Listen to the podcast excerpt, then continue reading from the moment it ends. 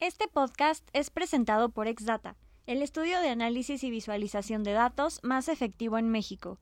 Es el manual que necesitas para potenciar tus negocios y proyectos a través de los datos.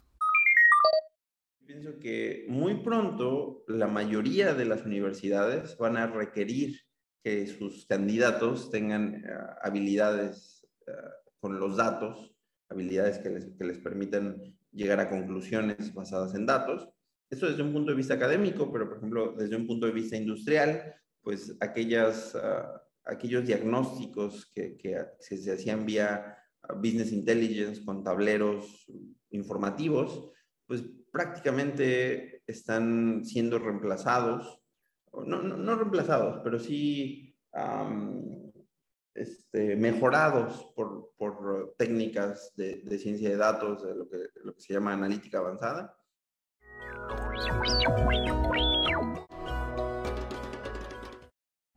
Hola, mi nombre es Lili Cuesta y te doy la bienvenida a DataShot, tu dosis semanal de información sobre todo lo relacionado a los datos. ¿Cómo los utilizan las empresas? ¿Qué pasa con aquellos que no lo hacen? ¿Cómo su uso puede impulsar tu estrategia de negocios y más? El día de hoy tengo como invitado a Alfonso Ruiz, director general del Colegio Urbaki. Alfonso estudió matemáticas en la UNAM, en la Université d'Orsay y en Oxford University. Durante su carrera ha visitado y expuesto su trabajo en diversas instituciones, tales como UCLA, Universitat Münster, Notre Dame University, Sophos Light Conference Center, CIMAT, University of Miami, entre otros. Actualmente es director del Colegio de Matemáticas Bourbaki y dedica su tiempo a convertirlo en un centro de enseñanza e investigación de primer nivel. Hola Alfonso, ¿cómo estás? Bienvenido a DataShot. Hola Lilian, un gusto estar aquí. Muchas gracias por su invitación. Ay, qué bueno que hayas aceptado. Eh, bueno, pues me gustaría iniciar este episodio preguntándote de dónde surge la iniciativa de crear el Colegio Bourbaki. Pues es una iniciativa, ah, yo diría, mía, regresando de, estudiar mi doctorado en Inglaterra. Estaba yo pensando cuál era el camino que me gustaría seguir. Siempre había, había pensado que la academia era el lugar, el lugar adecuado para, para continuar mi carrera. Sin embargo, este, por, por diversos motivos, pensé que en México había, en México y en general en, en Latinoamérica, hay una falta de comunicación entre la academia y la industria, en particular aquella ah, investigación aquellas áreas de la academia relacionadas con la ciencia de datos, es decir, ah, ciencias de la computación, matemáticas, algunas áreas de la ingeniería, finanzas. Siento que están un poco lejos, esto no es un descubrimiento mío, esto es algo que creo que es más bien un diagnóstico generalizado y pensé que ah, emprender un, este, una especie de vínculo más, más cercano, con más libertad que, que dentro de una universidad. Una universidad seguramente es un, es un ambiente muy propicio para la investigación, pero en algunos casos pienso que no es el, el mejor ambiente para, para la innovación o para acercarte a la academia. Creo que tienen muy buenas razones, en realidad yo soy un defensor de, la, de las universidades y en, general de la educación pública. Sin embargo, creo que en general que no es, este, algunas veces no ayuda a, que esa relación sea más estrecha y, y, que los resultados sean, sean mejores. Y entonces, pues estoy motivado sobre todo, sobre todo por esto. Afortunadamente encontré a muchos compañeros matemáticos, científicos de la computación, que, que comparten este deseo pero, pero también a muchas personas dentro de la industria, lo que yo llamo la industria, este, que, que también tienen esta, esta necesidad de acercarse más y mejor a la academia. Entonces, el Colegio de Matemáticas es una, es un modesto, uh, es una modesta propuesta a este, a este problema.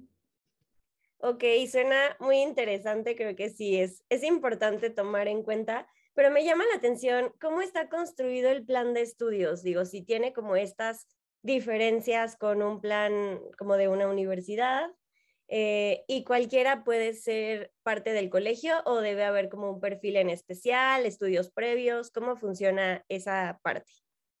Pues contestando primero la segunda pregunta, en realidad sí cualquier persona puede ser ah, estudiante del Colegio de Matemáticas. La oferta académica para distintos perfiles es distinta, por supuesto, pero nosotros hemos tenido estudiantes que están en nivel preparatoria, la verdad es que son los menos, pero también hemos tenido a estudiantes que terminaron su doctorado y quizás quieren profundizar en alguno de los temas. Entonces, ah, la, preparación o los conocimientos previos son, son mínimos para, para ser estudiante del colegio. Justamente el colegio trata de seguir esta iniciativa en la que uno puede acceder a conocimiento o habilidades particulares, por ejemplo, habilidades relacionadas con la ciencia de datos, sin la necesidad de tener una formación previa demasiado rigurosa, no, tienen que ser matemáticos, es algo muy, muy llamativo de la ciencia de datos que historiadores, eh, periodistas, este, gente dedicada a la biología, se acercan a la ciencia de datos precisamente como una herramienta.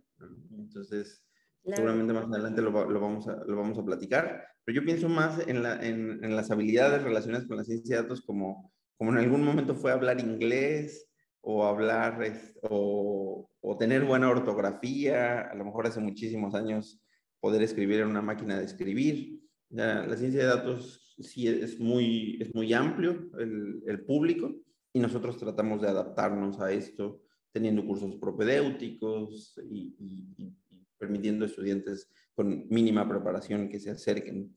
Sobre el plan de estudios, um, en, el colegio, uh, no, no, no, no, lo voy a esconder, nosotros tenemos una vocación por eventualmente ofrecer títulos de maestría que puedan ser este, que puedan ser homologables pues de manera oficial, ya sea en México o en, algunas otras partes, pero nuestra estrategia por el momento es uh, ofrecer cursos focalizados en que los estudiantes que se gradúan tengan las habilidades.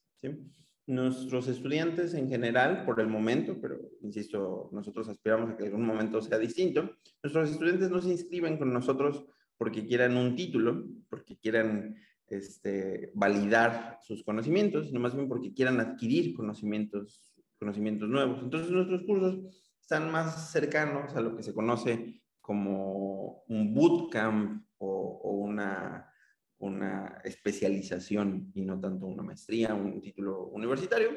Este, estamos, estamos trabajando en ello y, y ojalá en, en, los próximos años sí, sí podamos decir que ofrecemos una maestría de buena calidad para, para Hispanoamérica. Seguramente sí. Y qué interesante eso, porque sí creo que mucha gente escucha el término ciencia de datos y cree que está nada más enfocado en números, finanzas, como en cosas más complejas, tecnológicas. Y pues no, o sea, sí me parece interesante que cualquier perfil se pueda adaptar a esto y que saber que ustedes ofrecen eh, como este tipo de, de planes estudios y todo este conjunto de, de información, pues está muy interesante. Creo que es una gran opción. Eh, pero también me gustaría saber si últimamente has visto que el interés en esta rama ha crecido, o sea, conforme se escucha más acerca de estos términos o no sé, eh, desde cuándo ha ido como incrementando esto. Cuéntanos en tu experiencia. En, en México yo pienso que tiene más de 10 años ya en, en Estados Unidos debe tener 25 años, el, este boom de, de, la ciencia de datos.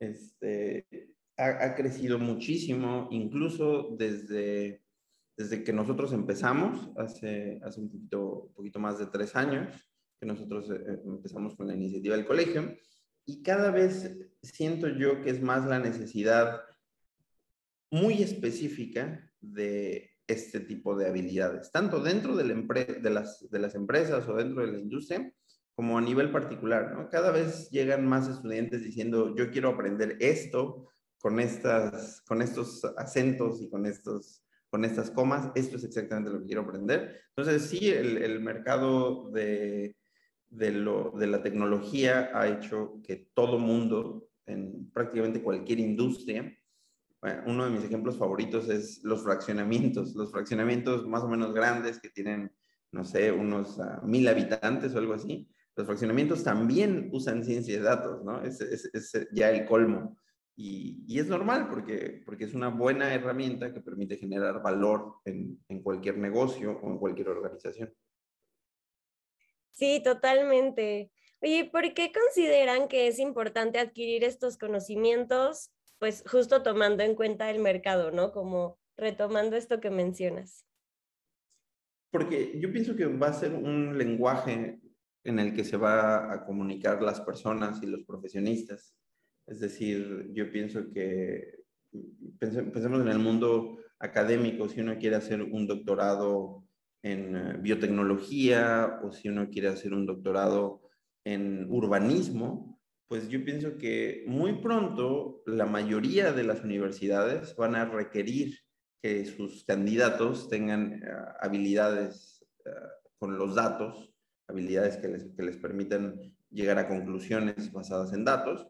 Eso desde un punto de vista académico, pero por ejemplo desde un punto de vista industrial, pues aquellas, ah, aquellos diagnósticos que, que se hacían vía business intelligence con tableros informativos, pues prácticamente están siendo reemplazados no, no, reemplazados, pero sí este, mejorados por, por técnicas de, ciencia de datos, de lo que, lo que se llama analítica avanzada. Entonces, pienso que cualquier profesionista que, que trabaja en una industria donde, donde uh, se comuniquen datos y, y, se, y se tomen decisiones basadas en datos, necesita hablar ese lenguaje. Yo hablaba hace rato como si fueran la habilidad de escribir en una máquina de escribir hace, hace muchos años. Creo que es, que es muy parecido. De acuerdo. Oye, y algo también que me llamaba mucho la atención es que en su plan de estudios, bueno, vi que también tienen oferta académica que incluye temas como blockchain, cripto. Eh, ¿Por qué deciden incluirlo? ¿Cómo ves estos temas en México actualmente? Sí, fíjate que es algo que nosotros meditamos cuidadosamente porque mm,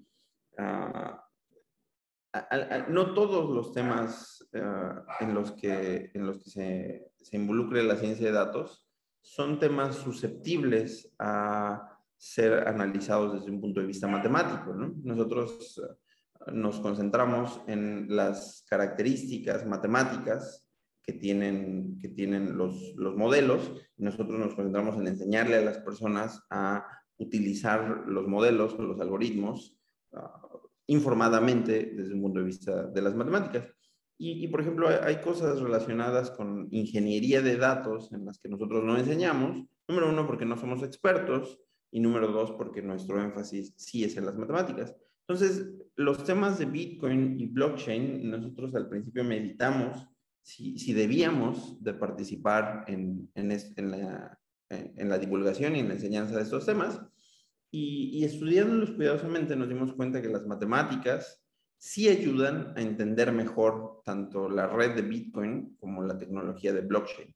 Es decir, si uno como matemático le explica a los profesionales de, Bitcoin o de blockchain cómo funcionan los algoritmos, cómo funciona el protocolo de consenso, ah, qué, qué significa un hash rate, esto mejora las habilidades de las personas. Entonces, pues nuestro compromiso es global desde un punto de vista matemático, es decir, si hay algo de las matemáticas que le ayuden a la industria o que le ayuden a la sociedad, pues nosotros estaremos ahí y por lo tanto nos sentimos obligados prácticamente ah, moralmente a, este, a, participar y a ofrecer cursos de Bitcoin y blockchain. Ah, las personas podrán tener su opinión sobre si esto es algo Ah, económicamente viable, no sé si, esto, si, Bitcoin no es una burbuja o algo así, en general me, yo me, me, gusta reservarme mis opiniones sobre, sobre esto. Lo que sí puedo garantizar es que hay ideas muy profundas adentro de la tecnología de blockchain e ideas muy profundas en el algoritmo de la red de Bitcoin entonces, por supuesto que nos parece interesante y, y, y, por eso ofrecemos, ofrecemos capacitaciones en estos temas. Claro, ok, me encanta, porque sí, aparte como que toda la tecnología, la parte de contratos inteligentes y demás, pues claro que está Creo que algo muy llamativo de, de, estos temas es que es muy transparente, ¿no? Entonces tú puedes leer como el código, todo lo que hay detrás, todo lo que se ha construido a lo largo del tiempo. Entonces, creo que es un buen punto de partida para retomarlo. Oye, ¿qué perfil tienen los egresados del Colegio Urbaki? O sea, ¿dónde es demandado ese perfil actualmente? En, realidad es muy heterogéneo el perfil de, de, las personas interesadas en estas técnicas. Nosotros tenemos, es cierto que tenemos muchos eh, estudiantes que trabajan en el sector bancario, en el sector de la consultoría, por supuesto, pero también un, un punto importante dentro del, de, la, de, la, gama de interesados en, esta, en estas técnicas. Son aquellas personas que son desarrolladores, eh, por ejemplo, también todas las personas que se dedican al backend son, son estudiantes muy eh, frecuentes dentro del colegio que, que, que quizás trabajan con científicos de datos y que requieren una capacitación para poder eh, incursionar en, en, este, en este mundo de la ciencia de datos o simplemente comunicarse mejor con sus, con sus compañeros. Es, es muy, muy heterogéneo. Yo en algún momento he querido hacer una lista de, de, profesiones o de carreras que han tomado alguno de nuestros cursos. Yo no creo que sean, que sean menos de, de 50, 60 carreras distintas, ¿no? O sea, verdaderamente distintas. Sí, son muchísimas, wow. Son muchas, muchas, sí. Ok. Oye, pero el sector tecnológico pues cambia constantemente y siempre hay actualizaciones. Entonces, ¿cómo involucran eso dentro del colegio? Ese es, un, punto importante y es una uno de, las, de las dificultades que nosotros hemos enfrentado a la hora de, ah, de validar nuestros cursos con alguna institución educativa, es decir, de certificar nuestros cursos. Porque a, nosotros nos, nos, sentimos muy cómodos con la, con la holgura de poder modificar parcialmente los temarios que nosotros estamos, eh, que nosotros estamos impartiendo, de acuerdo a cómo nosotros sentimos que el mercado va evolucionando. La ciencia de datos es vertiginosa, como lo es Machine Learning, como es Deep Learning, y entonces es muy común que en uno de nuestros cursos que, que ofrezcamos ahorita, dentro de un año haya cambiado, no radicalmente, pero sí haya cambiado hasta una cuarta parte, una quinta parte en los temas que nosotros ofrecemos, precisamente por, la, por el feeling que nosotros tenemos de qué es lo que se está necesitando más en la industria, cuáles son los problemas más comunes. Hay, hay este, ha, habido momentos en el que muchos de los, de, los, de los problemas están relacionados con procesamiento del lenguaje natural y entonces nuestros cursos hacen más énfasis a esto. Después uh, se, se plantean soluciones relacionadas con otro tipo de bases de datos pues nosotros tenemos que irnos adaptando y eso es algo que en, lo, en, en lo que nosotros nos sentimos muy cómodos pudiendo, pudiendo maniobrar con, con los temarios. Muy bien, ok. Y bueno, sabemos que compartir conocimiento es una vocación, entonces, ¿cómo ha sido esta experiencia para ti a lo largo de los años? Yo, yo creo que, que soy eh, este, vocacionalmente un, un maestro es decir, este, estoy, estoy muy, muy contento con mi, con mi trabajo como matemático. Por supuesto que las matemáticas es, el área que más me gusta y, las aplicaciones de las matemáticas es, es algo que me, que me, interesa muchísimo, tanto profesionalmente como ah, casi fundamentalmente, ¿no? O, estéticamente me, me, interesan, me interesan las matemáticas. Pero creo que mi vocación más, este, más uh, pura es como profesor, disfruto el trato con los estudiantes, me, me alegra cuando, cuando las personas eh, evolucionan, cuando, cuando soy capaz de moldear a mis estudiantes. Para mí no hay nada mejor que un mal estudiante que se convierta en un buen estudiante. Esto, esto es el, el, sueño de cualquier profesor y por supuesto que a mí, a mí esto me encanta más allá de tener a los más brillantes y, y, y los, los, los muy buenos esta, esta capacidad de moldear a las personas es algo que, que disfruto y me apasiona. Qué padre, sí. Y bueno, para cerrar este podcast, vamos a pasar a la sección de preguntas concretas, que son tres preguntas que le hago a todos los invitados y las respuestas pueden ser tan amplias como tú prefieras. Entonces, la primera es, Sabemos que se aprende más de los errores que de los aciertos. ¿Cuál consideras que es el error del que más has aprendido? Yo, pienso que el error del que, del que más he aprendido es pensar que, que, la, que el sector académico es, está alejado del sector industrial. Esto es algo que en los primeros años de mi formación como matemático este, me arrepiento de no haberlo conocido antes, me arrepiento de no haberle dado la importancia justa, porque, porque creo que es algo que, que todo mundo, desde muy jóvenes, desde que uno comienza la carrera, deberíamos de, deberíamos de conocer. Y creo que yo, yo lo aprendí un poco tarde y, pienso que hubiera, si lo hubiera aprendido un poco antes, este, pues el camino hubiera sido un poco más fácil para mí. Ok, bueno, pero nunca es tarde y ya lo estás haciendo, entonces creo que eso vale más. Eh, bueno, la segunda es, cuéntanos un poco sobre tu filosofía de vida. ¿Qué frase dirías que te identifica? A, mí me encanta una frase que, que, que, dijo un día un asesor sobre, sobre un trabajo. Él dijo que la cantidad de trabajo siempre es constante. Es decir, no hay atajos cuando uno quiere resolver un problema. Es eh, irremediablemente necesario trabajar y, esforzarse.